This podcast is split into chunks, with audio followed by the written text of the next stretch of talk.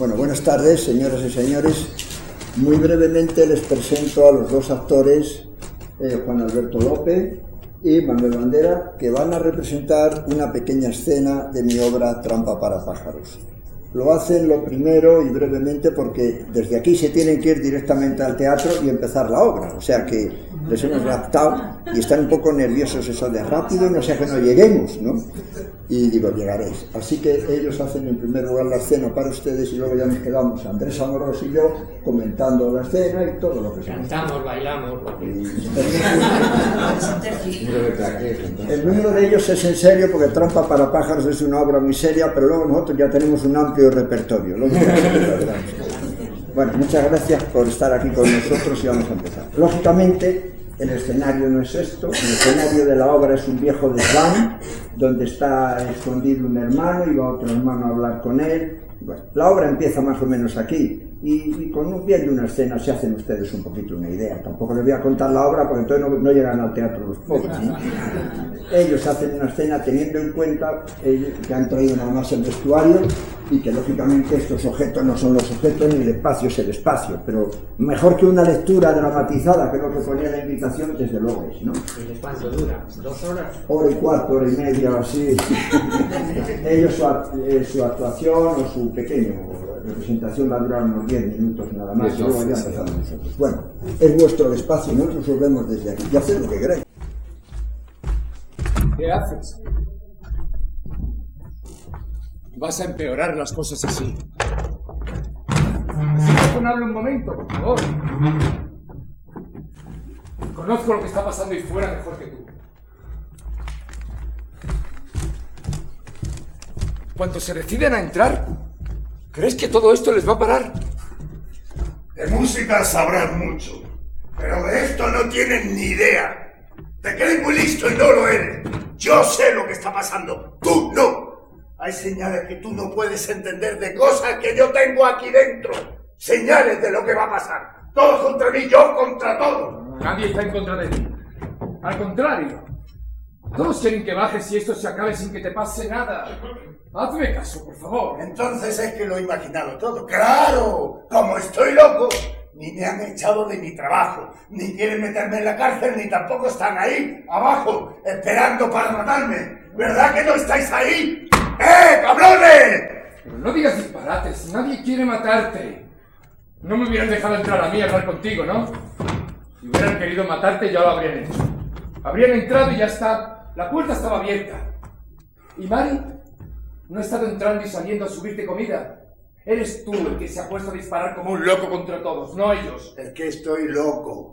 Si fueras tú que estás cuerdo y eres comprensivo y hablas bien y todo eso, pues lo recibirías de otra forma. Pasen, señores, siéntense. ¿Qué, ¿Qué, tal la familia, eh? Y los niños. Hace calor hoy, pero yo no. Yo loco. Todo el mundo tiene problemas alguna vez en su vida. Y no nos encerramos en el desván de nuestra casa a decir que estamos locos. Ni nos ponemos a disparar a la gente. ¿De verdad te ha afectado tanto lo que te ha pasado? Yo lo que no entiendo es que hayas podido dedicarte a algo así durante tanto tiempo. Deberías estar encantado de haberlo dejado de una vez. ¿Cuántas veces me has dicho que no podías más? Estabas harto de lo que te tocaba hacer. Hermano, para que tú puedas seguir tocando tu piano, alguien tiene que hacer las tareas sucias. Cuando estés en uno de esos sitios elegantes, con personas distinguidas escuchándote, piensa que antes han tenido que retirar los cubos de basura para que no soliera. El mundo es un basurero, que tú no hueles. Alguien tiene que retirar la mierda por ti. Hay miles de seres dedicados a quitarla de tu camino, pero no les gusta su trabajo, y menos que encima le paguen una miseria por hacerlo. Por eso hace falta gente como nosotros, para protegeros. Si desapareciéramos, esos que tanto despreciáis los cultos, los artistas, y los seres delicados como tú os enteraríais de en qué mundo vivís de una puta vez. Antes y ahora, en eso nada cambiado, ya ves. Bueno, ni en eso ni en nada. Seguimos donde hemos estado siempre, hasta aquí de basura. Algunas cosas sí han cambiado. Sí, por ejemplo, ya no se puede torturar a una persona sin que se entere nadie ni pase nada. ¿Pero qué coño dice de tortura de tortura? A ver si vas a venir tú ahora también a joderla. Cumplía órdenes, ¿comprende? En esta puñetera vida gente que manda gente que obedece. Te dicen, haz esto. Y tú lo haces. Y en paz. Hasta que te mueras y dejas de obedecer de una puñetera vez y nadie Vale. torturó a nadie, a ver Vale. si te enteras. Tú que pareces saberlo todo, siquiera. Bueno, está bien, está bien, déjalo, Mauro. Déjalo, prefiero no hablar de eso ahora. No estoy aquí para acusarte de nada. Además, todo eso ahora no tiene importancia. Bastante mal estás pasando ya. como- ¿Sabes por qué me mandaron a mí? No lo sabes, ¿verdad? A veces los de la vieja escuela les venimos bien. Luego si la cosa se complica te abren un expediente y te ponen en la calle o te meten en la cárcel para toda la vida por hacer lo que te mandan. Podías haberte negado. Si te mandan algo con lo que no estás de acuerdo, puedes decir que no. En esta vida hay cosas que vengan de quien vengan, o las mande quien las mande, son una animalada. Pero ¿en qué mundo vives? Pianista. Ese chiquito con cara de bueno que has visto en los periódicos podía haber sido un terrorista. Uno de esos que ponen bombas y hacen saltar por los aires a seres dedicados como tú. ¿Tú sabes a cuántos compañeros míos les han saltado la tapa de los sesos?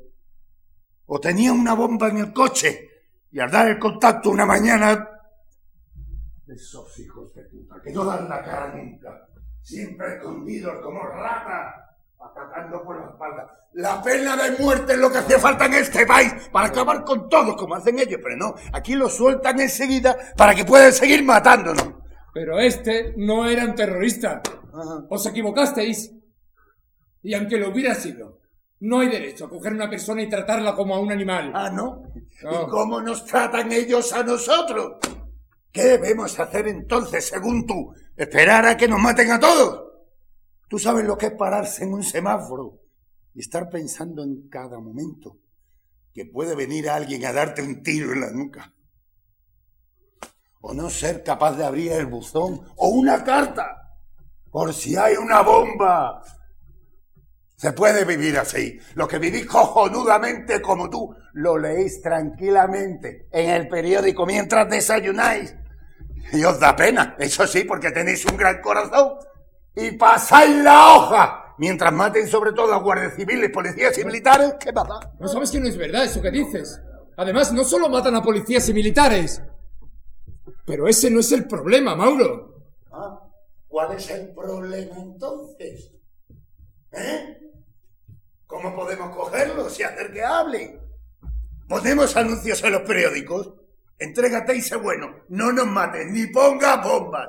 Y luego nada, ya cuando se entreguen, vendrán a comisaría y nos dirán encantadores y simpáticos todo lo que han hecho, dónde tienen los zulos, como material, quiénes son sus compañeros. Bueno, si se resisten un poco a hablar, les decimos que como esto es una democracia, a votos, ¿eh? Votamos allí, en comisaría, y si sale ganando sí, pues ellos lo cuentan todo, como gente educada que son, y luego nos vamos a tomar café juntos como buenos amigos. Que sean unos criminales no justifique que lo seamos también los demás con ellos. Pero no quiero discutir contigo. No vamos a solucionar nada. Si acaso empeorar las cosas. Siempre nos ha pasado lo mismo, toda la vida. Basta que yo diga algo para que tú... Ha sido tú el que ha entrado aquí y ha empezado a acusarme. No, no, yo lo único que he dicho es que no se puede torturar a la gente. Haya hecho lo que haya No hecho. pasó nada, nada. Fueron un par de hostias. Por eso tiene la espalda rota. ¡Se tiró por la escalera! Estaría asustado, lo haría por no hablar. Los malditos periodistas lo han exagerado todo. Eh. Si hablaran tanto cuando se cargan a un compañero, claro. Ahora la culpa la tienen los periodistas. Pero sí. tú de verdad crees que cuando cantan en comisaría lo hacen así, por su gusto. Sois todos una panda de hipócritas. Eso es lo que pasa. Leéis en los periódicos que han cogido a uno y ha confesado o que se ha detenido a un comando con todo el material y os sentís tan contentos. ¿Crees que llegan allí y hablan así, por su gusto? ¿Es eso lo que crees, hermano? Lo malo es cuando salpica la sangre, ¿verdad? Ya he hecho toda mi vida lo que me han mandado y a los que me lo mandan a mí se lo mandáis vosotros. Sí, sí, vosotros, no me mires así. Los tipos como tú, que nunca se meten en nada, que son muy civilizados y comprensivos, pero que quieren sus calles llenas de paz y orden para poder disfrutar a gusto de la vida que se pegan a costa de los demás. Ah, y ponerte a disparar desde aquí a la gente también te lo he mandado yo. ¿O quién te lo ha mandado? Me habéis entrenado como a un perro. Lo menos que puedo hacer es morder. Tú y yo nunca hemos estado de acuerdo en nada. No vamos a estarlo ahora. Desde pequeño siempre te ha gustado resolverlo todo a golpes. Pues muchas veces por defenderte a ti. ¿Qué? En el colegio o en el barrio. En cuanto te hacían algo, enseguida me llamabas, ¿o no? Sí, sí, me defendías de los demás y luego me pegabas tú. ¡Que yo te pegaba a ti! Siempre te estaba defendiendo de todo el mundo. Todavía tengo cicatrices de cuando tú me defendías. Tiene gracia. Tiene gracia, Mauro. Que nos pongamos a discutir ahora si nos pegábamos o no cuando éramos niños. Pero, pero yo no quiero seguir peleándome contigo. No, ni por esto ni por nada. ¿Por qué no me das esa pistola de una vez? ¿Eh? Bajamos de aquí y acabamos con todo esto. Para eso has estudiado tú tanto. Para decirme que te dé el arma, que baje contigo y empiece una nueva vida. A lo mejor me meto artista, como tú. Músico, escritor, pintor, algo bonito y delicado. No ¿no? tenemos tiempo. Si no bajas conmigo ahora van a subir a por ti. ¿Cuánto me han dado? ¿Diez No. minutos? ¿Veinte? ¿Sabes por qué tienen tanta prisa en que me entregue? Soy una bomba para ellos. Sé demasiadas cosas y estoy loco. No pueden permitirse el lujo de que me ponga a hablar. Necesitan que me confíe y me entregue lo antes posible. Luego, un pequeño accidente. A un compañero se le dispara el arma sin querer. Y se acabó el problema. Y tú te has prestado a hacer el trabajo sucio para ellos. Ahí está, ahí. Muy bien.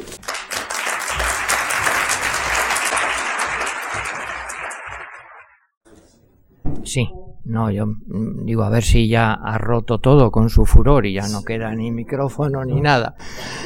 Ahora nosotros parecemos educados, comprensivos, una, no, es tremenda. Hablando bajito. Bueno, está bien parecerlo. Bueno, empezamos. Eh, si les parece y si te parece, José Luis, ese sí lo ha roto. ¿Mm? No. Ahora, ahora, ahora sí, ahora sí. Mira, si te parece, enlazamos con lo que hemos visto y así un poco anecdóticamente. Vamos a ver. Miren, esta es una obra mm, que plantea una serie de temas y una situación pues muy dramática. Ya han visto mm, terrorismo, eh, represión, eh, policía, eh, paso de una etapa, digamos, sin libertades a una etapa democrática, toda una serie de cosas no muy agradables y les puedo asegurar que el otro día en el estreno en Madrid, yo siempre miro a la gente, ¿no? Y mm, la mejor prueba de que una cosa funciona, de que una obra de teatro funciona, es cuando no se oye una tos, ni se remueve un trasero, ni se mueve nadie, ni nada. Estaba todo el mundo así. Y luego, por otro lado, como ustedes también, con detalles de humor, porque en medio de esto, la habilidad de, Alonso de Santos es que hay situaciones o frases eh, pues eh, humorísticas, pero es una obra muy, muy tremenda. Vamos a ver, José Luis, resulta que tu fama mayor o tu imagen fundamental, más bien, y luego hablaremos de eso, es de eh, comedia, de humor, pero esto es un verdadero drama o una tragedia. Mm, Y esto lo escribiste y lo estrenaste hace ¿cuántos años? 15 años. 15 años. ¿Y cómo es la experiencia de 15 años después retomar una obra y además dirigirla tú? Que en el estreno no la dirigiste tú, ahora sí. Cuéntanos, ¿el paso del tiempo y con lo, lo que cambia España no afecta eso a una obra de teatro? Bueno, cuando diriges, si se oye, sí, ¿no? Cuando diriges una obra de teatro, ahora hablamos como director, no como escritor, hay tantos problemas que resolver que no tienes tiempo de plantearte grandes cosas, solo resolver los problemas. resolver que aquello tenga un sentido, que se entienda, que se vea, que guste, que tenga belleza, que tenga armonía, que los actores estén bien, que haya emociones, que se comunique al público y que haya, yo les hablaba el otro día a ustedes, a los que estaban aquí el martes, de que de que se habla siempre del limón por fuera de la cáscara, pero lo importante es el zumo, ¿no? Bueno, pues de que haya zumo, es decir, que la obra hay una cáscara, hay una algo ahí, pero luego hay diferentes contenidos y que esos contenidos afloren. Entonces el director, sea de una obra que es del mismo o sea de otro, tiene tal tarea para que todo eso suceda que no tiene tiempo nada más que de resolver los problemas, los problemas que la obra genera. Yo cuando voy como espectador a un teatro siempre voy a ver cómo ha resuelto el director los problemas, si es que los ha resuelto. Porque siempre la dirección escénica es dificilísimo. Casi nadie sabe qué es dirigir. Se sabe qué es escribir, se sabe qué es interpretar, pero lo del medio es el que hace que todo aflore, el que subraya unas cosas, el que crea armonía, el que comunica, todo eso es muy complicado. Pero que no se le vea, digamos, como el, mejor árbitro de fútbol el que nadie se acuerda de él. Bueno, el otro día yo también hablaba de que una de las, de que bajo mi punto de vista, una de las obligaciones del creador es eh, yo lo dije con palabras así muy en la deconstrucción del yo, ¿no? el, deshacer el yo. A mí me impresionó mucho, digo, yo no sé ya si venir ¿Eh? porque... Bonito eso, ¿eh? Mm, bueno, no, a mí me pareció más bien pedante, pero eso de la deconstrucción, digo, qué horror. No, lo dije, dije es pedante y luego ahora lo digo sencillo. No, no poner el yo, no poner el yo delante de los caballos porque entonces no, no funciona, no, no hacer nada por vanidad, ¿no? No, claro. Nunca. Yo, yo hace muchos años estaba dirigiendo yo no sé qué obra. Ah, bueno, yo estaba dirigiendo el álbum familiar, entre otras razones, porque tú eras uno de los que seleccionaban a la gente para hacer las obras y como era amigo mío me seleccionó a mí. no, entonces no éramos amigos, ahora no lo sé, pero entonces bueno, pero y yo estaba ensayando el álbum familiar en el teatro en el teatro María, Guerrero, en aquella época y estaba José Luis Alonso, el otro, el mayor, el desaparecido ya. Eh, hace muchos años, ha ido José Luis Alonso, era Mañez y yo soy Alonso de Santos, por eso ese. Pues es que él siempre fue muy amigo mío y muy protector y yo le tenía mucho cariño y era un, gran, gran director. gran, director. Él estaba en aquella época dirigiendo una obra que es Tres sombreros de copa, que estudia ahora mi hija, que no sé por dónde está, pero está estudiando Tres sombreros de copa. Siempre estamos estudiando Tres sombreros de copa, eso es parte de la vida. Bueno, pues estaba dirigiendo Tres sombreros de copa con Manolo Galeana y Verónica Forqué y estaba. Y yo iba a los ensayos y le ayudaba un poco, estaba por allí con él y tal. Y me sorprendía que salía aquello ni fu ni fa. O sea, no era un montaje impresionante. En todo momento no demostraba al mundo lo sabio que era. No era, y un día se lo dije, dije, pero José Luis, estás haciendo un montaje que no me parece genial ni nada. Y me dijo, yo era joven entonces y él ya era mayor y nunca se me ha olvidado. José Luis, yo no hago teatro para demostrar a la gente lo listo que soy. Bueno, pues yo lo aprendí y nunca hago teatro para demostrar a la gente lo listo que soy, entre otras razones porque a lo mejor no soy listo. Ni dirijo ni escribo para demostrar lo que sé si es que sé algo. Dirí, escribo para contar historias y el yo lo guardo en un cajón. ¿eh? Mejor que de construir, guardar. Mejor, mejor, más sencillo. Lo guardo en un cajón para luego ya discutir en casa y tal, pero no para crear. Y cuando dirijo, mejor aún, voy sin yo. Es decir, no me coloco nunca por delante y nunca hago nada para que la gente diga, oh, qué listo el director. Mm. Y nunca escribo una frase. Es más, durante toda mi vida he hecho una tarea que me ha costado un poquito de sangre. Tampoco la he hecho yo sola, ¿eh? la leí de joven a alguien y dije, esto lo voy a hacer yo también. ¿no? Eh, y es que cuando empiezo a escribir una obra, las primeras cosas que te motivan para escribir son las frases bonitas se te ocurre un día a las 4 de la mañana, sobre todo cuando eres joven o vas paseando por un bosque o te enamoras o te da la luna una frase preciosa y luego otra frase preciosa y luego, ¡ay, qué bonito y tal! Bueno, y escribes una obra. Y luego lo que hay que hacer una vez que la has escrito, la has guardado un tiempo en una carpeta antes, en un ordenador ahora, es luego ya la relés y lo que hay que hacer es quitar todas las frases bonitas, por favor porque si no, esas frases bonitas van a estropear la obra. Porque la gente va a decir a mitad de la frase, a mitad de la obra, oh, qué frase más bonita ha escrito el autor, y, y, va a perder el hilo de la narración. Y sobre todo porque son frases de autor y no son frases de personaje.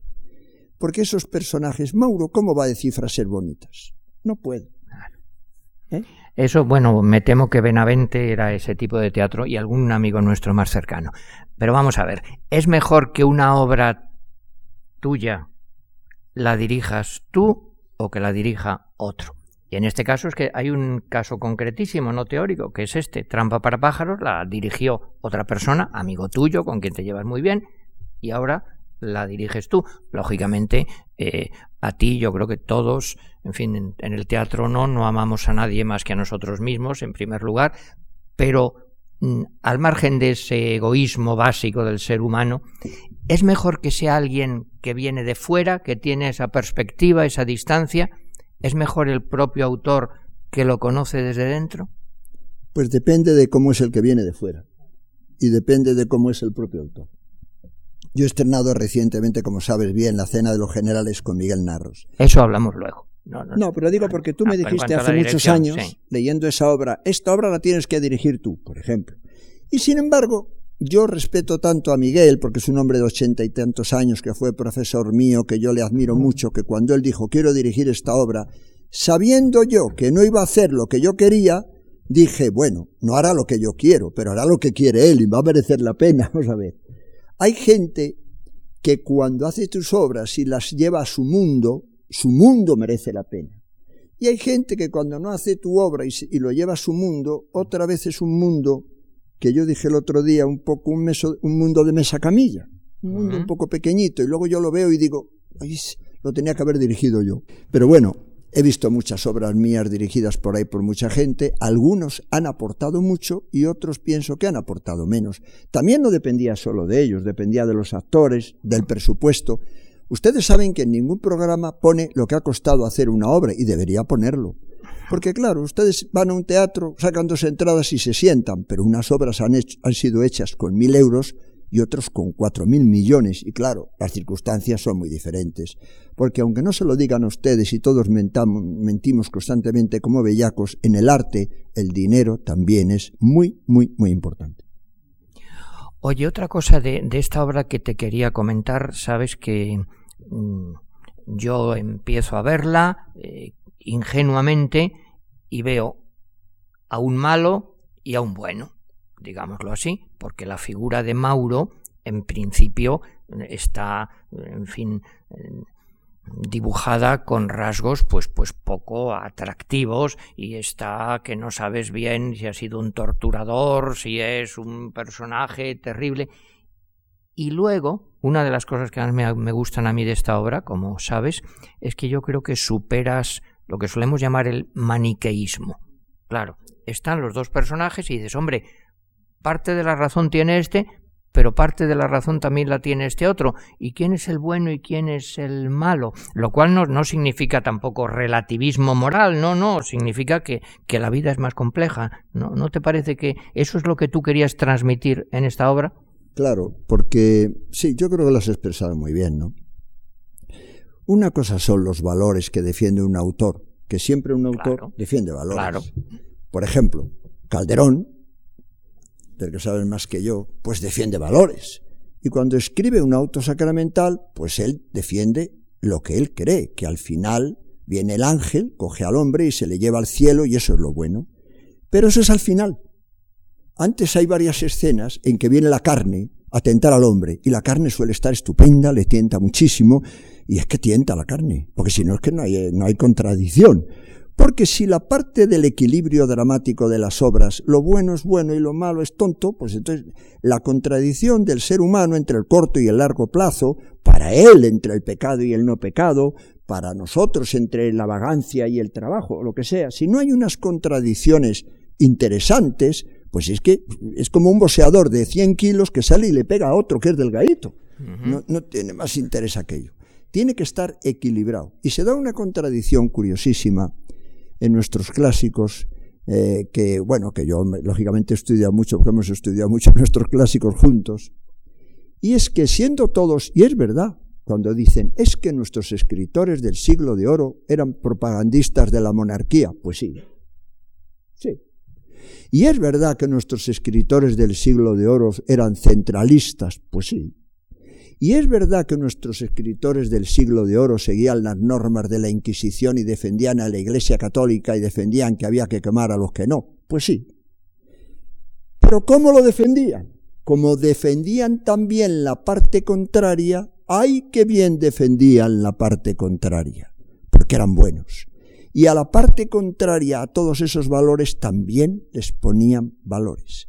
Y veíamos un verdadero debate entre fuerzas opuestas y no solo teatro de propaganda, porque el teatro de propaganda es, bueno, es como lo, normalmente lo que hacen los políticos, lo mío es bueno, lo tuyo es malo y se acabó. No, el arte es otra cosa mucho más compleja.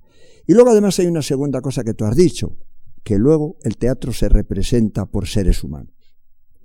Y cualquier ser humano, incluso el más canalla de todos los seres humanos, incluso el más asesino, incluso el más perverso, incluso el más condenado de los seres humanos, por el hecho de ser un ser humano, es impresionante.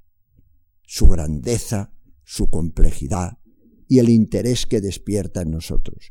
Yo decidí hace muchos años, cuando empecé a escribir, que iba a escribir historias de gente sencillas, bajarse al moro, o la estanquera, o una camarera, o el portero de una casa, o tal. Bueno, pero que cada uno de los personajes que salieran en mis obras con poco o mucho texto, siendo el bueno, el malo, el no sé qué, el no sé qué, cada uno sería un príncipe, sería Hamlet, y para él el centro del mundo.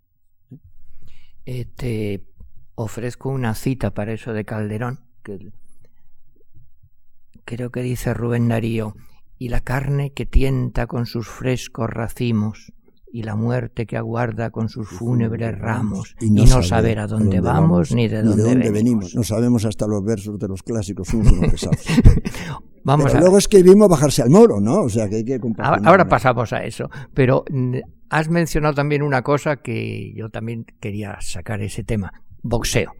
Han visto que aquí son dos hermanos y bueno, están como boxeando. Y tú siempre has dicho, si no me equivoco, que el teatro es básicamente conflicto. Y claro, no puede pelear un peso pesado con un peso mosca, pues entonces pues no, no tiene gracia, más o menos equilibrado. El teatro es conflicto, es puñetazo va, puñetazo viene. Pues sí. Luego hay estilos, hay historia de los estilos, no es igual un conflicto en el realismo que en el simbolismo, que en el... Hay lenguajes, hay géneros, no es igual un combate en una comedia que en un astracán, que en una tragedia, pero una historia de teatro es, es decía John Paul una frase muy bonita, el, escenario es la arena cerrada donde salen los contrincantes a luchar por su vida. Pues es que es, que es un combate de gladiadores. A veces los gladiadores son Romeo y Julieta y sus padres, a veces son Hamlet contra el contra Claudio, a veces son los chicos buenos y los que van a abandonar a otros en bajarse al moro, a veces un atracador, a veces pero siempre es un combate entre fuerzas opuestas. Es un carro que unos tiran para un lado, otros tiran para otro, y que los que tiran para este lado dan sus razones y son importantes. Y los que tiran para aquí son importantes, porque al final de todo, los conflictos que son claros de resolver, porque está claro para todo el mundo dónde está el bien y dónde está la felicidad, pues es que no, tiene, no despierta mucho interés en el espectador. El espectador, el ser humano, ¿qué es lo que, qué es lo que despierta nuestra curiosidad? Las contradicciones, las cosas difíciles de resolver, que cuando vivimos toda la vida en nuestra casa frente al televisión en zapatilla lo que nos tienta es ser pirata. Pero a un pirata lo que le tienta es estar en su casa en zapatillas viendo la televisión. Y es difícil las dos cosas a la vez. Estamos desgarrados porque hay una parte de nuestra personalidad que no se puede cumplir al cumplir la otra. Y esas dos luchan dentro de nosotros y luchan fuera. Y eso, eso, eso que dicen los antropólogos, que cuando Levi Strauss, Levi Van, todos cuando estudian las tribus primitivas, ¿no? que lo más bonito cuando se estudia a los salvajes es ver cómo se evidencia que hay contradicciones humanas sin solución y que vivimos toda la vida aprisionados por contradicciones que queremos resolver. Bueno, los dramaturgos o llevamos partes de esas contradicciones al escenario o estamos perdidos, porque si no a la gente lo de ya vi, lo ya visto, lo ya tal, pues no le interesa mucho. Podemos trabajar mucho, podemos esforzarnos mucho, podemos tener muy buena voluntad, pero si contamos pequeñas cosas no los conflictos, que, eh, no la anécdota, que puede ser una pequeña cosa, pero esconde dentro los viejos y eternos problemas del corazón, de la emoción, de la amistad, del amor, de cómo ser felices, de cómo, de cómo realizarnos, de cómo ayudar a los otros, de tal. O esconde esas grandes dificultades o no le interesa a la gente y estamos perdidos. Fíjate, escuchándote me acordaba de uno de mis más queridos maestros, eh, que vino muchas veces a esta casa, donde hizo una gran labor, Federico Sopeña, él usaba una expresión también muy bonita para las cosas importantes de la vida. Decía siempre lo imposible necesario. Claro, que todo lo que vale la pena de verdad en la vida es que lo ves como imposible y a la vez lo ves como necesario. Y esa es la, historia. Eh, ¿Qué es lo que me pasa a mí? Pues, por ejemplo, con lo, con los éxitos del Real Madrid, que, es, necesario y es imposible, no, no hay manera de resolver los problemas trágicos del ser humano. Bueno, vamos a, otra cosa de actualidad. Resulta que este año también han repuesto bajarse al moro. Mm, y yo te pregunto, en fin, como si fuera un avezado reportero, que no lo soy, pues un poco, pues la gente tendrá curiosidad por esto. ¿Qué impresión te da a ti ahora que se vuelva a montar, bajarse al moro, pues una serie de años después. Bueno, las obras se suelen reponer. Es más, me gusta que se repongan. Es más, hoy mismo me han pedido una de mis primeras obras para reponer en plan grande y tal. Digo grande porque, bueno, todo interesa, pero a veces se hacen unas reposiciones con un grupo más sencillo, otras... Y reponer obras y que te hagan las obras por ahí, volver a verlas, pues te da la sensación, porque a veces te dicen, no, no, tienen que ser obras nuevas, ¿por qué? Si hay muchas obras mías que tienen actualidad o que puedan tener valor. Pero, pero te gusta ver que las obras Muchas veces mis obras, dice la gente, esto parece escrito ayer. Esto que han visto ustedes aquí está escrito hace 20 años. Parece escrito ayer. Mm. Pero es que ayer no es hace 20 años, no es las obras de Lope muchas veces pues es que pues es que es que cuando vemos la historia de Lope de Vega y los caciques y las autonomías y, y los gobiernos autonómicos, pero si es que Lope de Vega hablaba de eso todos los días. ¿eh? De, de, para quién son los impuestos, para, para el noble, para el rey, quién te protege, de quién dependes, dónde... Es que, es que las cosas no tenemos unos cuantos temas que resolver y le damos vueltas y más vueltas. Y cuando estudia las tragedias griegas la, primera tragedia que podemos leer y estudiar con normalidad, que es la única, la que existe por ahí un texto y tal, es los, las suplicantes. ¿Y qué es? Alguien que suplica a alguien, ayúdame que me matan estos. Bueno, si es que es una historia de cualquier día que llaman a tu puerta que alguien viene a matar a otro. Si es que las historias son tan repetidas, los seres humanos tenemos constantemente que resolver, porque yo creo que la humanidad, hombre, tenemos cierta inteligencia, eso que decía Einstein, un 10% así de, de nuestras posibilidades tal vez, tenemos cierta acumulación cultural, pero no tanta. Es decir, los toros nunca se cuenta uno a otro, oye, no salgas que ahí matan, y por eso siguen saliendo y lo siguen matando. Si los toros tuvieran memoria, cultura y tal, se comentarían, oye, no os dejéis que os toreen, que os... y no habría toros. Los toros viven, empiezan cada toro que sale a la plaza empieza de nuevo. Y yo creo que los seres humanos no acumulamos el pasado. En el amor, ¿qué acumulamos? Vete a decirle a un hijo tuyo de 20 años lo que es el amor. Y dice, papá, no seas carga. Él lo tiene que vivir, lo tiene que vivenciar, lo tiene que probar, lo tiene que sentir, lo tiene que sufrir. Hasta que no le pongan banderillas, no se entera. Porque, por mucho que le explique a alguien lo que son las banderillas, Dice, es que si te pasa esto vas a sufrir. Anda, papá, no sea... Bueno, bueno, cuestión de tiempo. Ustedes saben los mayores. Tenemos que vivir la vida para aprenderla, porque lo que sabemos mentalmente no nos sirve. Bueno, ese juego humano de que lo sabemos, pero no lo sabemos, lo tenemos que volver a vivir, todo eso es muy apasionante, ¿no? Y el arte sirve para contar eso, y el teatro, estupendo. Porque además yo creo que el teatro tiene una gran virtud, que yo creo que esa es por lo que yo me quedé en el teatro cuando llegué al mundo de la universidad y de los libros y estudié y busqué y tal, vi que el teatro es el sitio donde todo lo complejo se hace sencillo. En una hora y media de lo que se habla en Fuente Ovejuna o en Edipo Rey. Es que Pero sin habla- banalizar. ¿Qué? Pero no es banalizar. No, no, no, no, no. Claro. Se habla pum, pum, pum, pum, pum, pum, y con una contundencia y con una sencillez tremenda, se habla de cosas, del poder, de la relación familiar, del sentido de la vida, de cómo te desplazan del centro del mundo, de las dificultades del amor, del corto y largo plazo, de, la muerte, del sufrimiento, de la trascendencia, del sentido del lenguaje, de cuántas cosas. Pero se habla no como en la universidad, sino como en el arte, llevando al espectador, yo decía el otro día, a un jardín, llevándole a dar un paseo a su espíritu y que mientras da un paseo por un jardín de rosas espirituales, aprenda, medita, tal. Con gran sencillez se está hablando siempre de cosas de una importancia tremenda. Y eso es lo que lo complejo hecho sencillo me parece una de las verdades más apasionantes del teatro. Eh, eso nos lleva a otra historia, muchas, pero hay una palabra terrible que es teatralidad.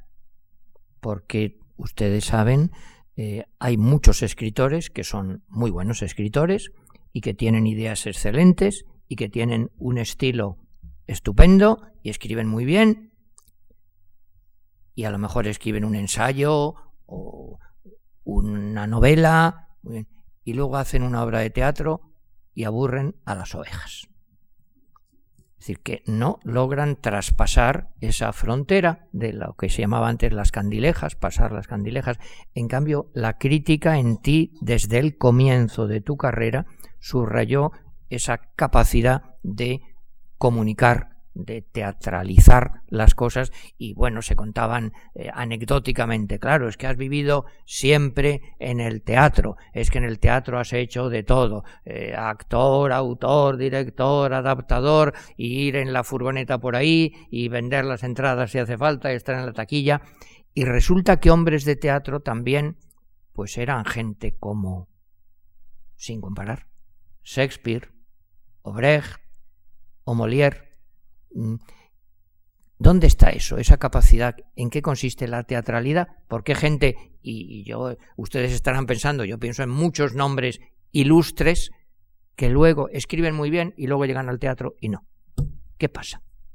Pues yo creo, a mí me maravilla, por ejemplo, lo de los médicos de urgencia. Están allí, llega una ambulancia con la gente medio muerta, un coche, los cogen, los sacan no sé qué, los meten no sé qué, los cosen ya la para casa. Y dice, ¿cómo lo hace? Bueno, es que son médicos de urgencia. O sea, yo sí que creo que los aprendizajes humanos, los bien hechos, que no quiere decir que aprendas en todo, aprendes en dos cosas. El labrador aprende a esto, el otro aprende, y, y es un aprendizaje. Yo creo que es un aprendizaje y no ser demasiado cabezones. Yo, una de las cosas que he visto a lo largo de mi vida con jóvenes a mí cuando yo era joven, con estudiantes cuando yo era estudiante, con autores cuando yo era autor y con gentes de teatro a lo largo de mi vida, es que todos a mi alrededor me han, la mayoría me han negado que el teatro es una limitación y me dicen que el arte es una libertad y yo soy de los que creo que el arte es una limitación. Entonces yo cuando estudio un idioma es para hablar ese idioma, no para hablar otro. O sea, si estudias una ciencia para emplear esa ciencia, no para emplear otra. Y yo decía el otro día aquí con un ejemplo que se me ocurrió sobre la marcha y que luego dijo mi mujer que le había hecho gracia porque pensé que yo iba a tirárselo a alguien, que cuando la gente dice yo hago lo que quiero, ¿qué quiere decir eso? Tú haces lo que puedes. Y que todo es muy limitado. Y que cogí un vaso y dije, el vaso puede hacer tres cosas, beberme el agua, morderlo o tirármelo por la cabeza o tirárselo a ustedes, es que no hay más posibilidades. Y dijo mi mujer, a ver si para probarlo tirabas o tal. Bueno, ni siquiera está eso, porque tampoco puedo tirárselo a ustedes. Y si me lo tiro por encima me voy a mojar, se van limitando las posibilidades. Es decir, tengo dos, beberme el agua o no beberme el agua. Nadie hace lo que quiere, se hace dentro de las posibilidades lo que hay. Entonces, ¿qué quiere decir eso? El teatro es una vía de tren muy estrecha y muy pequeña, y el que quiere ir por la vía que vaya, y dice, no, no, yo hago teatro pero no voy por la vía, y yo les digo, no hablemos más porque es que el teatro es una el ave va el ave va muy bien y es estupendo y tal, pero tiene una limitación que va por la vía y cada vez que dice uno, pues yo voy a inventar un ave que vaya por la carretera, pensamos, pérdida de tiempo, ¿no? Bueno, pues yo creo que la especialización en un arte, en algo es meterse en la vía. Aceptar la limitación de la vía. Aceptar que eso es así y luego, bueno, otra vez, estudiar a los maestros, no salir de nuevo solo a la plaza y leer y buscar, buscar sabiendo una cosa que es terrible, ¿no? Cuando yo he hecho los manuales de teatro, estos que tú hablabas de ellos, que he hecho dos manuales, que porque no hay más, ah, hay pocos manuales, se dan en el mundo entero, ¿no? Ahora mismo vas a cualquier sitio y están con mis manuales, pero es porque es que no hay. Bueno, lo que más trabajo me costó al hacer mis manuales, me he releído miles de libros, y lógicamente cuando he leído libros de filosofía y me he releído los libros de filosofía, pues bueno, Kant sigue siendo Kant y ya está. Sin duda. Y fútbol es fútbol, decía Millatovic. Eso, bueno, sí. Pero el teatro no sigue siendo teatro. En teatro y en arte, el 50% de las cosas que dicen los libros son sencillamente mentira. Y se han ido pasando de libro a libro, pero son mentiras. La ciencia va eliminando las mentiras, pero no el arte. Entonces yo creo que cuando se pintaba con un tapón, se pintaba con un tapón. Luego se inventó un pincel y se dejó de pintar con el tapón. Bueno, pues en los libros se sigue diciendo que se puede pintar con tapón o con pincel, y no es verdad. Les diría una. ¿Cuántos cientos y miles de libros dicen que es un gran teatro el teatro de Antonín Artaud? Claro, y yo les digo a esos señores, me gustaría que ustedes y yo estudiáramos el teatro de Antonín Artaud y viéramos por qué pone eso en los libros. Hace poco he leído un artículo en, el Cultural, escrito, firmado por el señor Ansón, que ponía a Antonín Artaud como el genio de la modernidad. Yo es que he leído despacio a Antonín Artaud y de verdad me parece un chico de colegio. Teatralmente un chico de un colegio que no es de primero, muy elemental. Sin embargo, de libro a libro ha ido pasando como genio y millones de jóvenes todos los años dicen, yo hago teatro por Artaud. Y cuando les pregunto, ¿y eso qué quiere decir? Lógicamente no me lo pueden explicar porque no se puede hacer teatro por harto. Te lo explico, es la tontería de la transgresión, que es muy cómoda. No, es que luego transgresión a veces sí que hay, pero no con harto. He puesto un ejemplo, podía poner otros muchos. En el mundo del arte hay mucha gente que estudia lo innecesario y no estudia lo necesario. Yo recomiendo mucho a los alumnos, en esto del arte y en el teatro, hay un cuento de Salinger, muy bonito, que ustedes recordarán que un emperador quiere volar, quiere un caballo que vuele. ¿Recuerdas? Cuento, dice, quiere un caballo que vuele. Claro, los caballos no vuelan. Y el emperador está muy triste porque no encuentra un caballo que vuele. Y le llevan a un viejo santón que hay en una montaña. Dice, este es el único santón que puede conseguir lo que usted quiere, emperador. Va allí y dice, oiga usted, yo quiero un caballo que vuele. Y el señor dice, bueno, bueno, deme usted dinero y tiempo. ¿eh? El emperador le da un montón de dinero y le da tiempo, el emperador se va a su país y pasan años, pasan años y se olvidan del santón y del caballo y de todo, ¿no? Al cabo de muchos años, y ya muy viejecito el emperador, llegan, dice, hay un señor ahí que pregunta por usted y viene con un caballo. Y llega un, santón muy viejo y dice, uy, me ha costado, pero ya le he traído el caballo que me ha encargado usted. Y llegan los, y dice, bueno, que le, que le vean los técnicos en caballos. Salen los técnicos en caballos y dicen, pero, ah, pero no sabe usted lo que le ha traído.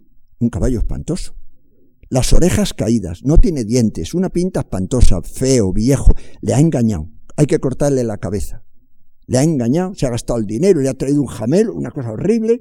Esto no corresponde a los caballos. mire usted los catálogos de los caballos.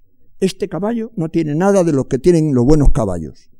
Y cuando ya le van a cortar la cabeza al buen señor, dice, oiga, por favor, emperador, ¿le puedo pedir una última voluntad? Sí, suba usted al caballo, un momento el emperador se sube al caballo y sale volando. Y dice el, santo, es que me preocupe solo de lo principal, no de lo secundario. El artista se tiene que preocupar de lo principal y no de lo secundario, porque si no estará perdido. Mira, te, ofrezco también un ejemplito mm, más o menos de mi época, ilustrado dieciochesco. Eh, Tomás de Iriarte, en las fábulas literarias, cuenta la historia del volatinero, entonces el volatinero, eso le gustaba mucho en el siglo XVIII, mm, atraviesa una plaza sobre una cuerda, ¿no? Y va con una pértiga, creo que se llama, ¿no? Y lo hace muy bien, le aplauden y un día dice, bueno, si yo soy capaz de hacer esto llevando ese palo tan pesado, pues fíjate, lo haré mucho mejor sin el palo. Claro, tira la pértiga y se cae, claro. Lección de Iriarte. Lo que es libertad, juzgas embarazo que el artista de aceptar las limitaciones de el género, de, del lugar, de los actores, del director. Vamos a ver, pero que nos estamos poniendo demasiado teóricos. Vamos a las anécdotas. ¿Por qué no le cuentas a la gente cómo tuvo tanto éxito bajarse al moro? Que es una cosa misteriosa, porque hay un chico joven que escribe una obra de teatro sobre gente joven, madrileña, española, madrileña, de un momento histórico, unido a toda una serie de circunstancias. Y resulta que ves en las bibliografías que esa obra la han puesto luego en Japón o, yo no sé dónde, en sitios rarísimos, y sigue teniendo éxito. Y pasan no sé cuántos años y la reponen ahora, cuando ya no hay, supongo, movida ni y sigue teniendo éxito. ¿Y eso por qué? ¿Qué pasa? Que acertaste en una tecla. Pero, ¿qué tecla? ¿Qué es lo que ha pasado de moda y qué es lo que no ha pasado de moda en una obra como Mm, bajarse al moro o también sin adularte, por Dios, sin adularte. Mm, Recuerdas quizá que cuando yo trabajaba en ese sitio llamado Centro Dramático Nacional, eh, llevamos luces de Bohemia a París, pero lo llevamos a Moscú. Y una de las cosas absurdas que me tocó hacer fue mm, hacer un resumen en castellano, hacer un resumencito de luces de Bohemia del argumento, en Madrid en eso llegan unos bohemios para los rusos y decíamos, ¿y qué demonios entenderán los rusos de luces de Bohemia en castellano? Pues los rusos les gustaba y aplaudían. Bueno, ¿qué le gusta a un japonés cuando ve bajarse al moro? Hombre, yo, yo hoy le decía a mi mujer que, que llevo cuatro o cinco meses empezando obras, empezando obras, empezando temas, que luego los cierro, que no sé, que no sé y no sé por dónde tirar. Y ahora mismo, la última obra que terminé ya se está ensayando, que les decía el otro día que es en el oscuro corazón del bosque, y, quiero escribir la obra para dentro de tres o cuatro años y tengo... Pero en ese tiempo yo empiezo, busco tal y tiro, claro, he publicado treinta tantas obras, pero he pensado cincuenta mil. ¿Quién no? ¿Por qué he publicado o estrenado esas treinta y tantas y las otras no las he estrenado? Pues porque pienso que no he llegado a una cosecha comestible. Es como si cultivas y hay cosas que se comen y cosas que no. Y lo que no sea comestible, pues yo no se lo doy al Si no me lo puedo comer yo, ¿para qué se lo van a comer los demás?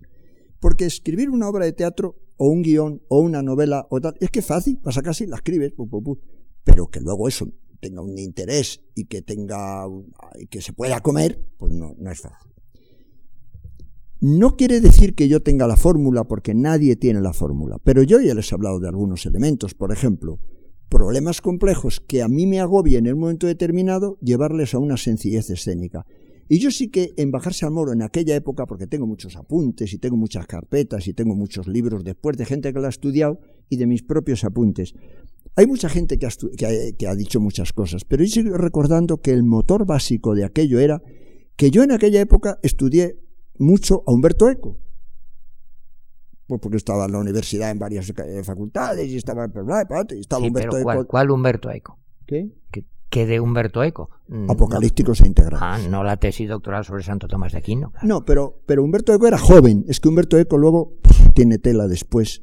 Ya no he estudiado más a Humberto Eco. Pero en aquella época el Apocalípticos Integrados de Humberto Eco, para mí, que era muy joven y Eso lo citábamos todos entonces. ¿Eh? Lo citábamos todos con enorme entusiasmo. que hay que ser o apocalíptico o integrado. ¿Por qué? Porque ya desde, la desde el título tocaba una contradicción esencial. Que todos queremos ser apocalípticos, nadie quiere ser integrado y acabamos todos siendo integrados. ¿Qué significa eso? El debate entre, bueno, estamos hablando de tres sombreros de copa, por Dionisio está entre casarse y ser un hombre con una familia o irse con los bohemios a recorrer el mundo. Claro, eh, eh, Peter Pan, el, ser, todo el mundo ansía ser un apocalíptico, un transgresor, uno que rompe, uno que cambia, uno que tal, y luego dice, ¿por qué he acabado yo viendo la tele en mi casa y viendo al Real Madrid como pierde eso? Bueno, apocalípticos e integrados. Y yo creo que el tema de apocalípticos e integrados es un debate interno para todo el mundo muy apasionante. De lo que cada uno de nosotros soñaba que iba a ser el amor a lo que ha sido, de lo que cada uno de nosotros soñaba que iba a ser el sexo a lo que ha sido, de lo que cada uno de nosotros soñaba que iba a ser nuestros hijos, la familia, a lo que ha sido, de lo que cada uno soñaba que iba a ser su pelo, a lo que ha sido o los ojos, o qué les voy a contar. O dice, ahora no, implantes, te quita, te pone, bueno, sí, pero no en los dientes míos, ya. O sea, de lo que soñábamos a lo que ha sido, apocalípticos e integrados. ¿Qué es mejor? Es otra gran contradicción. Y esa contradicción de que hasta que unos chicos ingenuos van a cambiar el mundo y se juntan nuevos en un piso y a los dos minutos están discutiendo y están de nuevo han huido de sus familias y están reproduciendo toda la estructura de integrados y está salves el que pueda, unos se van a una casa normal y otros se quedan en la casa. Bueno, otra vez el debate interno entre qué hacer en la vida. Ustedes lo tendrán siempre con sus hijos. Sus hijos les dicen, yo lo que quiero es ser felices. Y tú dices, no, no, prepárate para el día de mañana, ¿no? O sea, ese, la felicidad, otra vez, el corto plazo y el largo plazo de nuestro siglo de oro, ¿no? Y de qué largo me lo fiáis de Don Juan, ¿no? Y es, yo creo que están, es uno de los temas que, que, que, me motivó a mí mucho a escribir Bajarse al Moro. Luego la anécdota no tiene nada que ver, son unos chicos que viven en un piso y que si uno se va. Pero había ahí un debate, yo hablaba el otro día de que inevitablemente el escritor siempre plantea problemas filosóficos, lo sepa o no, cuando uno escribe una película muy tonta, como No desearás a la mujer del quinto, está hablando de, de el libre albedrío sexual o la resignación sexual, el sexo casero o el sexo vecinal, no. Está hablando, está hablando de cosas complejas, complejas. Y que renunciar a ellas es muy duro. Teóricamente es muy fácil. Decir, ah, no, yo fui al para siempre desde los 18 a los, al 90 que me muera. Luego viene la realidad de la vida que es muy larga y muy compleja. ¿no? Sí, ¿te acuerdas? La corte del faraón es muy duro y molesto, yo te lo aseguro, el derecho, el derecho que tiene el varón. Vamos a ver. Eh, comedia. Tragicomedia. A ti mmm, te interesa mucho el mundo de la comedia y yo creo que se te suele encasillar o colocar ahí y yo creo que defendemos eh, todos, bueno, y hay multitud de anécdotas y en el puerto de Santa María haces un festival de comedias la comedia es algo muy serio y muy difícil, ¿no? Sí. Yo oí decir a...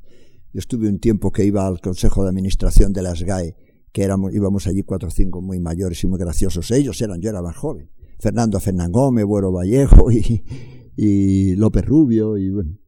Y, y siempre Hombre, decía, Buero gracioso relativamente, ¿no? Estaban ya muy mayores. Habían sido graciosos de jóvenes. Y justamente ese era el debate que me decían a mí los mayores y que luego yo he entendido al hacerme mayor. Qué difícil es escribir comedia y ser gracioso siendo mayor, porque la vida de mayor no tiene ninguna gracia. De joven escribir comedia mucho más fácil. Yo ahora mismo estoy metido, como tú sabes, en aventuras de dirigir comedias, escribir... Y es porque me obligo a mí mismo, porque se me acaba el humor. El humor lo tienes cuando eres un crío y joven y tal. Y yo mis comedias más graciosas las he escrito de joven. De mayor me es más fácil. Bueno, digamos que lo es. Ahora mismo la cena a los geniales tiene mucho también de comedia, pero te aseguro que me cuesta. Me, me, apetece más el cuerpo. Me, bueno, la obra que estoy escribiendo ahora, no sé si titularla Al fin del mundo. bueno, el optimismo siempre es ¿Qué bueno. le voy a contar a ustedes? Claro. Lo veo ya negro, negro. Ya estoy pensando, la llamo el fin del mundo y digo, es muy evidente esto ya. Bueno, pero Woody Allen, por ejemplo, sigue igual de gracioso con una tragicomedia de, al fondo. No, no, yo creo que es gracioso para los intelectuales y tal. Pero era gracioso al principio cuando escribía lo de las no sé qué del sexo y están ahí todos los preservativos tirándose en el avión y tal. Todas esas tonterías que hacía. Porque es que la comedia tiene algo como los hermanos más. Ustedes vean una película en serio, decimos, los hermanos Marx son unos genios, unos genios de unos subnormales mezclados. Porque ustedes ven una película de comedia de estas tontas y el 90% son bobadas, bobadas, y de vez en cuando hay una cosa graciosísima, pero está mezclado con las bobadas. O sea, el, el, y luego además es que te machaca todo el mundo. Cuando escribes comedias, si yo les doy a ustedes los miles de recortes que tengo de cuando he escrito comedias y he triunfado y he tenido los teatros llenos, me han puesto todos los críticos eruditos y profesores, menos Andrés Amorós, a parir. cuando yo he escrito pares y nines y he tenido los teatros llenos, llenos, este qué vergüenza, haciendo a reír a las clases medias. Esa cosa, ¿no? Sí. Porque, lógicamente, todo profesor es un transgresor amargado que lo que quiere es hacer la revolución. Luego va a su casa y ve la tele y se hace una tortilla francesa. Pero cuando los profesores escriben de cómo tenemos que ser los artistas, son terribles. Tú sabes, menos Andrés Amorós. ¿Qué decir de los críticos? Lo que han dicho de los escritores de comedia a lo largo de los tiempos. El otro día estaba mi hija haciendo el trabajo de Miura y lógicamente mi hija copiaba lo que han dicho todos los profesores. Y lo que dicen todos los profesores de Miura, menos Andrés Amorós, es que Miura fue un vendido espantoso que se vendió a la burguesía por el maldito dinero. Lo que, igual, lo, mismo que le decían a Plauto. Porque ya se lo decían a Plauto, ¿eh? cuando Plauto hacía reír. Todo aquel que hace reír, hace reír lo primero a las clases medias, porque los obreros no se ríen. Eso, eso- que obrero se ríe, teóricamente. Teóricamente los obreros solo tienen hambre, eso es la teoría. Y revolución. Y las clases medias y pudientes son las que como tienen el tiempo libre, pues se ríen. Tienen que pasar las tardes en algo y se pasan las tardes riéndose. Porque las clases medias lo que les gusta es jajajaja, reírse, ustedes saben. Y entonces Jardiel Poncela, Muñoz Seca, Miura y tal, que se han dedicado a eso, les han escrito libros que pone todo. 30 años del teatro de la derecha. La risa, ¿no? Sí, sí. Porque la derecha es la que ríe y la izquierda no ríe. La izquierda hace la revolución, ¿no? Como es lógico, además. Me he ido muy lejos. Ahora vuelvo. Era ¿eh? un libro de José Monleón, un cuaderno. Eh, vamos a ver. Pero comedia, pero también tragicomedia. Es lo que tú haces, ¿no? Sí, la tragicomedia es más fácil porque, claro, sobre todo la comedia tiene un problema. Yo realmente comedia, comedia, que empiece como comedia, siga como comedia, termine como comedia, no escribo porque yo a partir de la mitad de la obra, yo creo que aquello ya no tiene gracia. Vamos a ver. Estarse riendo dos horas al final de las comedias, las comedias estas de Jardiel, de Miura, de Muñoz Seca, que decir y tal, el primer acto son tremendamente graciosos. El segundo es ingenioso. Los terceros son terribles. Porque aquello ya no tiene gracia. No saben qué hacer con la obra. Y es porque más comedia, más comedia, más comedia. Y yo al final siempre lo doy un poco de vuelta. Y me voy, bueno, a, a que al final, pues la cosa no era tanta comedia y al final vivir, pues eso.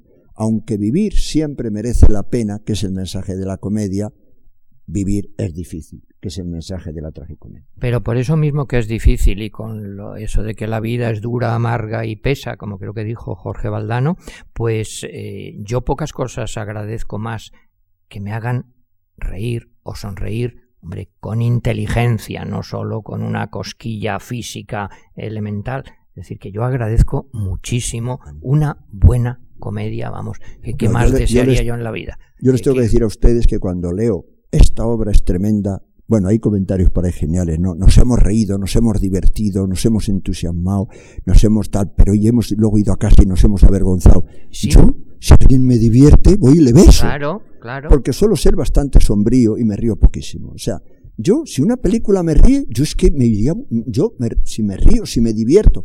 Yo creo que hay dos palabras absolutamente prostituidas por la falsa cultura. Hay dos culturas, como hay todo. Como hay agua malo, pues hay cultura mala, ¿no? Y hay dos palabras que están prostituidas por la pseudocultura elemental, ¿no? Y una es diversión y otra es entretenimiento. Qué hermosa palabra, divertirse, es decir, salir de uno mismo, estar fuera para luego volver uno a sí mismo, pues mejor. Porque no hay cosa peor que estar siempre dentro, ¿no?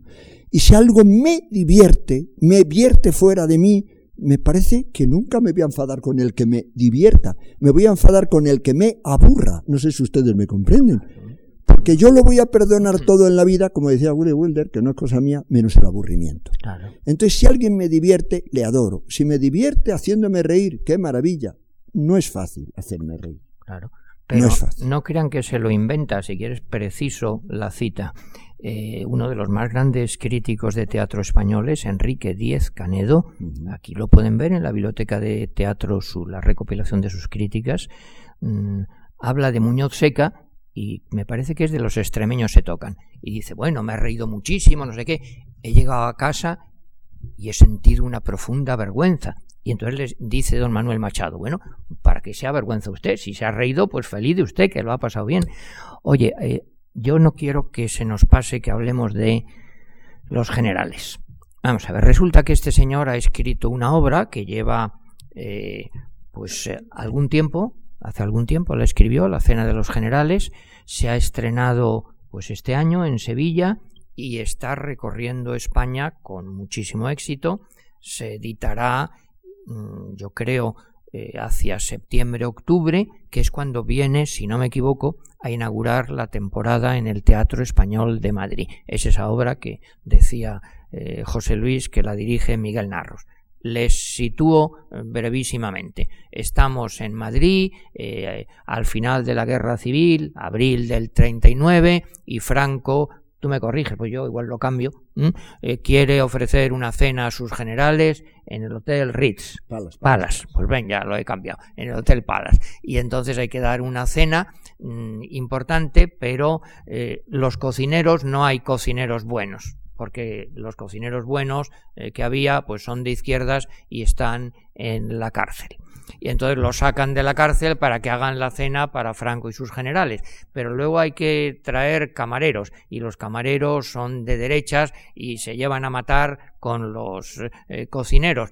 Y salvo al final no vemos la cena, nada, no vemos a Franco, que luego aparece un momentito, ni a los generales, es el mundo desde abajo, es ese microcosmos. Bueno, la impresión que da es que no solo es una obra pues yo creo de mucha calidad, muy lograda, sino de un éxito arrollador, que es que está triunfando en España, es una especie, perdón, en cuanto al suceso, mm, como de bajarse al moro, que es que todas partes donde va la gente se ríe muchísimo, lo pasa en grande y a la vez dice, uy, esto aquí hay algo más. Eh, esto mm, tú has tardado en escribirla, has tardado en pensarla, has tardado en estrenarla, dices que toda obra tiene su filosofía detrás. ¿Y qué filosofía hay detrás de esa cena de los generales? Pues ahora que se lleva mucho lo de la memoria histórica, esta obra está escrita también hace 15 años, ¿no? Y mi memoria histórica es que yo quería eh, mirar hacia atrás sin ira y hablar de... Yo siempre que pienso en la guerra civil o tal, y he leído los libros, pienso que hay un 10% de pirados de un lado y otro 10% de pirados de otro, machacaron a un 80% que estaban otra cosa, ¿no? Y que, y, que, generalmente son batallas que no son de los seres humanos normales y que, y que luego cuando la gente lo saca para, para, para, para lo saca mal y que todo se cuenta mal y que quién son los míos y, que, y, los pobres desgraciados, los pobres seres humanos, cuánta gente sufriría, cuánta gente lloraría, cuánta gente lo pasaría muy mal, ¿no? Y siempre, pues bueno, pues eso me ha, tenía yo ahí un, como un, como una cuestión pendiente. Y más aún porque nunca se había escrito una obra en España sobre la guerra civil. Hay una que eh, hay Carmela de Sanchís que habla un poco de la guerra civil, pero no con los, no, sale, no es directamente, tan directamente, pero nada más. Había una y no hay, en cine sí, pero en teatro no se había tocado nunca el tema. Entonces yo me he ido al tema y pum, directamente, fines de la guerra civil, Franco, los generales, los socialistas, los comunistas, los anarquistas, el al sol y todo, todo está ahí y ya está. Y lo he sacado todo, pero lo he sacado con un punto de vista, que eso tiene que ver también con la comedia, ¿no? Pues yo creo que la comedia tiene un punto de vista de piedad humana, de compasión humana. Y yo, yo dije el otro día una palabra que para mí es muy esencial en, en toda mi vida, ¿no? Y que también está deteriorada por el mal uso y que me parece hermosa, que es la palabra de el prójimo. Claro. Y yo creo que es una obra que defiende al prójimo y defiende pues valores que no son valores de, sino son valores mucho más grandes que valores de unos pocos. ¿Y quiénes son los buenos y quiénes son los malos? ¿Los cocineros, los camareros? Yo creo que somos... Yo empecé a escribir de marginados. Y al principio dije, vamos a ver, voy a escribir de marginados. ¿Cuántos hay marginados? Y dije, pues son marginados los que tal y tal. Hice una lista. Fui creciendo y dije, pues también son marginados los separados, los, los, los tuertos, los que no tienen trabajo, los que no sé qué, los que viven en Albacete. Luego, ¿cuántos son marginados? Los no sé qué, los no sé qué, los mayores por la edad, los no sé qué. Y dije, llegó un momento que dije, ahí estamos todos, ¿no? marginados. y me di cuenta, los, los que no son catedráticos son marginados y los que son catedráticos son marginados por el rector y los de un partido son marginados por el otro, el marido por la mujer que no le quiero, la mujer por el otro, el vecino, y digo, me parece que toda la humanidad está marginada y toda la humanidad es digna de cariño, de ser valorada como prójimo y de ser considerada el príncipe Hamlet de Dinamarca. Nada más. Eh, oye, el otro día hablabas de que cuando alguien te iba con una obra le decías, pues lea usted a Shakespeare. Que yo, vamos, por eso me, todavía me, no me ha retirado la palabra porque sí, yo me he leído a Shakespeare y me gusta, ¿no? Soy así de original. Pero como modelo, digamos, no hablo para tu teatro concretamente, no, no, sino para el teatro. Sabes que yo tengo dos debilidades y pienso que son dos líneas Shakespeare y Chekhov. ¿Eso te parece adecuado o no? ¿Y cuál es la diferencia? Si te parece adecuado. Sí, yo son también mis dos grandes maestros. La diferencia es que también Calderón, porque yo después de al hacerme mayor, bueno, yo mi primera obra teatral como director fue Los autos sacramentales de Calderón, que en pleno franquismo y tal, yo hice un espectáculo en pueblo sobre los autos sacramentales, que hay que estar loco. Bueno, un frenesí, una ilusión. Luego los he vuelto a repetir, que tú los has visto en, la visita del Papa y los cardenales en Valencia. Y rodeado de obispos, que les gustó mucho. ¿no? Mm. Pero cuando lo hice de joven lo hice rodeado de revolucionarios, o sea que esta la vida muy rara. Bueno, a mí me gusta mucho Shakespeare y creo que es el número uno, y Calderón y Lope son el dos y el tres y tal, pero luego lo que pasa es que yo estoy más cerca de Chejo, me pasa como a ti, ¿no? Yo, los jóvenes, yo le, estaba hablando también con mi hija de, los cuentos de Chejo y qué difícil es explicarle a los jóvenes los cuentos de Chejo y mucho más difícil el teatro. Porque el teatro no, el teatro hace falta tener 150 años para entender el teatro de Chejo, lo cual es una lata también. El teatro de Shakespeare se entiende más fácilmente. Pero es que Chejo, los cuentos de Chejo, hay varios cuentos de Chejo que si los lees te parten el alma de bonitos, ¿no? Y yo creo que el teatro Chekhov se resume en una frase que a mí mm, me ayuda mucho, me ayuda mucho a vivir y a escribir y que yo... Shakespeare me, me ilusiona, pero me ayuda menos. No sé cómo. Que Shakespeare es la vida entera y no ayuda nada. Sí. Sí. Bueno, a entenderlo, eh, a entender la, el mundo. La frase de Chejo bonita es que hay una frase de Chejo que dice, o de Chejo que dice, la vida pasa sin preocuparse de nosotros. Que yo creo que es esa es la historia de los personajes y de nuestra vida, que estamos al lado de un río y nos van pasando cosas, sufrimos, nos casamos, nos salen los dientes, no sé qué, nos morimos, el río sigue para adelante y para atrás y le importa tres. La vida va adelante sin preocuparse en absoluto de nosotros. Y es un desgarro de cada ser humano esa relación con la naturaleza, con la vida, con un mundo que pasa absolutamente despreocupado de nosotros. ¿Cómo es posible? Si desde que nacemos para nosotros inevitablemente somos el centro del mundo? ¿Qué relación tiene que tú seas el centro del mundo y la vida pase sin preocuparse de ti? Y eso que es tan chejoviano, yo creo que ayuda mucho y yo creo, yo lo he procurado meter mucho en mis obras. Es más, José Luis Alonso, este que os digo que se murió y que era mayor, cuando vio bajarse al moro dijo, oh, qué gran influencia del teatro de Chejo. Y yo creo que hay mucha influencia, tú también lo has comentado e indirecta, pero hay mucha influencia del teatro de Chekhov en algunas de mis obras. Pero fíjate, por generalizar un poco aquí sobre el teatro, eh, a ver si te parece bien. En Shakespeare lo cuenta todo, lo dice todo y lo vemos en escena. Quiere decir que hay un señor que mata a otro y otro hace lo que sea y uno eh, se arranca un ojo y dice fuera gelatina vil y, y estás ahí horrorizado. Y en cambio, en Chekhov Mm, no ves nada. La famosa historia del subtexto. Ves unas cosas, pero lo importante es como el iceberg, como la montaña, de lo que hay por debajo. Sí. Eso es maravilloso en teatro, ¿no? Sí. Sería eso, Shakespeare, que la frase tan repetida es el inventor de lo humano. Yo creo que el inventor de lo humano fueron los trágicos griegos no Shakespeare, pero bueno, Shakespeare desarrolla la, palabra humano, que no existía hasta entonces, y nuestros clásicos, porque eso es, un poco como el derecho, decimos, pues el derecho, el derecho, y es muy bonito esa frase que nos recuerda, el derecho romano empezó por no existir. Las cosas empezaron por no existir, si existen es porque alguien las ha hecho, ¿no? Y yo creo que Shakespeare, sí, dio dimensión al humano y dio dimensión, pero Chejo dio dimensión a lo que no existe, a lo interno, a lo escondido, a la parte oculta del iceberg. Entonces eso es muy hermoso, ¿no? A las, a las emociones humanas, a la pasión humana, a la, a la caridad humana, ¿no? Es, hay que recordar que Shakespeare era, era cómico, y eso tiene la grandeza del cómico y la teatralidad, pero que Chekhov era médico y que veía cada día a sus enfermos a su alrededor sufriendo, y además era un hombre enfermo, y los enfermos tienen un gran sentido de, del humanismo. ¿no? Por su misma enfermedad. Eh, mira, mm, son las nueve menos cuarto, deberíamos ir acabando, pero si quieres, yo todavía tengo un par de preguntitas que hacerte, pero si te parece, les ofrecemos a ustedes, no sé, la oportunidad, si alguien quiere preguntar algo y todavía me dejas acabar luego preguntándote algo más. ¿Alguien de ustedes tiene curiosidad por algo en concreto? No, están horrorizados de lo pesado que me he puesto. Bueno, entonces te pregunto yo eh, un par de cosas. Mira, eh, hay un amigo nuestro, muy querido y admirado, que es eh, Paco Nieva. Y Paco Nieva un día decidió escribir novela. Yo digo, pues Paco, mira qué bien. ¿Y por, cómo es eso que escribes novela? Y me dio, bueno, uno de los argumentos más eh, pintorescos y peculiares que yo he oído en mi vida.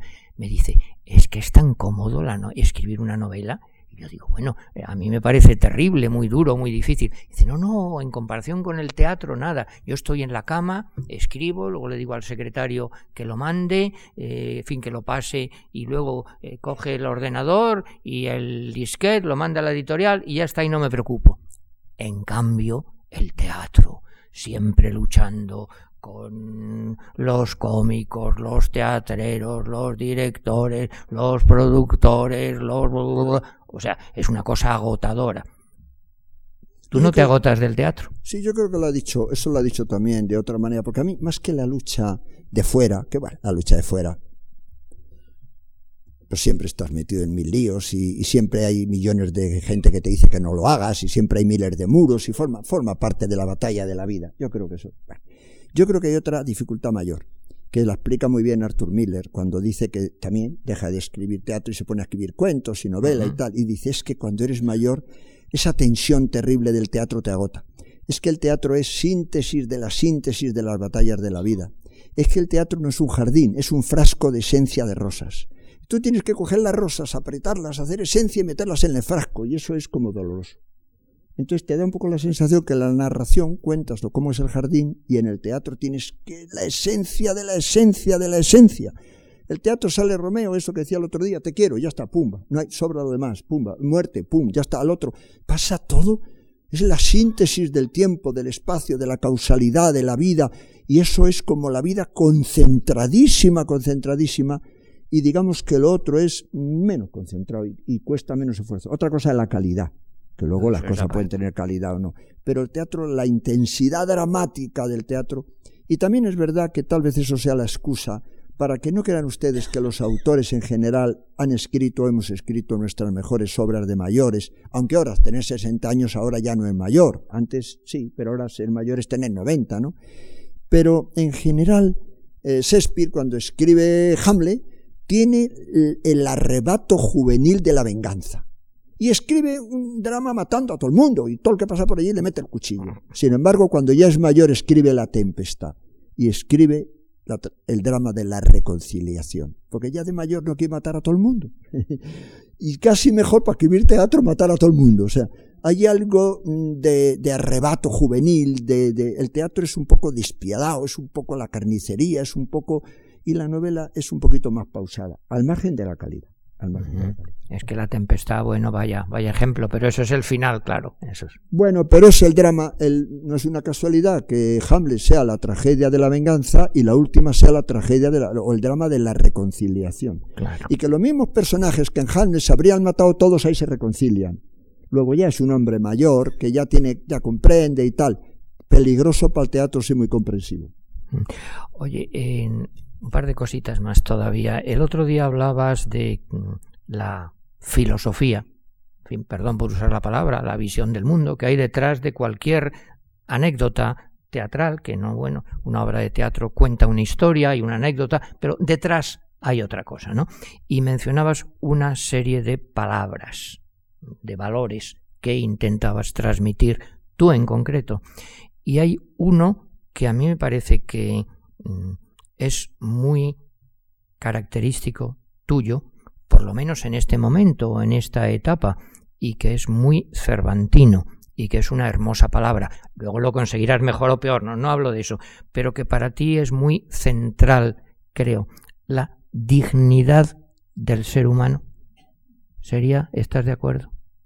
Pues es que yo creo, hay un, unos versos de Calderón que, hombre, están un poquito exagerados porque Calderón es Calderón y lleva las cosas a la metáfora calderoniana, que, todos hemos estudiado desde pequeños, eso de a Dios la hacienda y la vida es de dar, pero no, al rey. Al rey la hacienda y la vida es de dar, pero el honor es patrimonio del alma y el alma solo es de Dios. Cámbialo un poquito, si eres menos creyente o más creyente, al rey o al que mande o a los valores, la hacienda y la vida es de dar, pero el honor, pero la dignidad, porque hoy la palabra honor se ha deteriorado, pero no la palabra dignidad es patrimonio del alma, cambiamos alma por de ti mismo y, es lo que tú tienes. ¿eh? Y lo que tú tienes es, si eres creyente, por tu Dios o tus dioses, y si no, tu, tu, tu esencia de ser, ¿no? Y un hombre, un ser humano puede vivir sin comida, pero no puede vivir sin dignidad. Y las mayores batallas de la vida es para que nos quieran o nos respeten o nos valoren o qué hacemos aquí, que no nos pisen, ¿no? Y yo creo que los personajes cuando sale uno al escenario siempre sale a que no le pisen, a que el que está pisándole levante un poco el pie, hombre, levante un poco el pie, que es el medio teatro del mundo es, por favor, no me pises tanto, ¿no? Porque con toda normalidad los seres humanos pisan a otros seres humanos y parecen y se creen que es normal y no es normal. Y yo creo que la gran batalla del ser humano desde el comienzo de los tiempos hasta el final será por la dignidad. Pero no la dignidad en general, la dignidad del portero de tu casa. No la dignidad como palabras de discurso, la dignidad de la persona que va a limpiar a tu casa. Porque la dignidad en general es un rollo. La dignidad es aquel que encima trabaja para ti. Hombre, es que si no eres digno con él, ¿con quién vas a ser digno? Oye, ya lo último, último, eh, vamos al teatro pues mucho en Madrid y vemos pues por desgracia muchos montajes que, por decirlo suavemente, no son perfectos. Y el teatro pues sale regular la mayoría de las veces. Ahora bien, alguna vez el teatro sale bien y entonces es inolvidable, ¿no te parece? Claro, bueno, pero es que eso es como cuando te dicen, esta obra no es nueva, es que si todas fueran nuevas, esta película no es nueva, si todas fueran nuevas no existiría la palabra. Algunas pocas son nuevas, muy pocas. Algunas pocas alcanzan las altas cumbres que decíamos el otro día, pero hombre, es difícil. Es ingenuo pensar que todo escalador va a llegar a la cima del Everest, es ingenuo. Ahora algunos llegan algunos pocos. El arte es una cosa espantosamente difícil porque eso las, es una lata de la naturaleza, pero es lo bonito, que los diamantes están escondidos en el fondo de la montaña, lo de fuera es carbón. Y las perlas están en el fondo del mar, metida en ostras, lo de arriba son chirlas. Claro, la mayoría de la gente da chirlas, porque es que las ostras están muy abajo, o son minerales, no sé si me entiendo. Es que lo de verdad es muy difícil de conseguir. Alguna vez sale. Pero tampoco hay que pensar que cada vez que vamos a ver una película o leemos una novela, es que es ingenuo. Lees una novela y dice, pues esta novela no es como el Quijote. Hombre, todo no va a ser. Este cuadro no es como Velázquez y tú no escribes como Shakespeare. Bueno, ¿y qué? O sea, ¿y qué? ¿No? Y que de vez en cuando la humanidad encuentra esos diamantes. Pero mientras no son, encontramos esos diamantes, pues también vamos viviendo con otras posibilidades que no están mal. Pues muchas gracias y que siga usted buscando diamantes para nosotros. Muchas gracias a ti.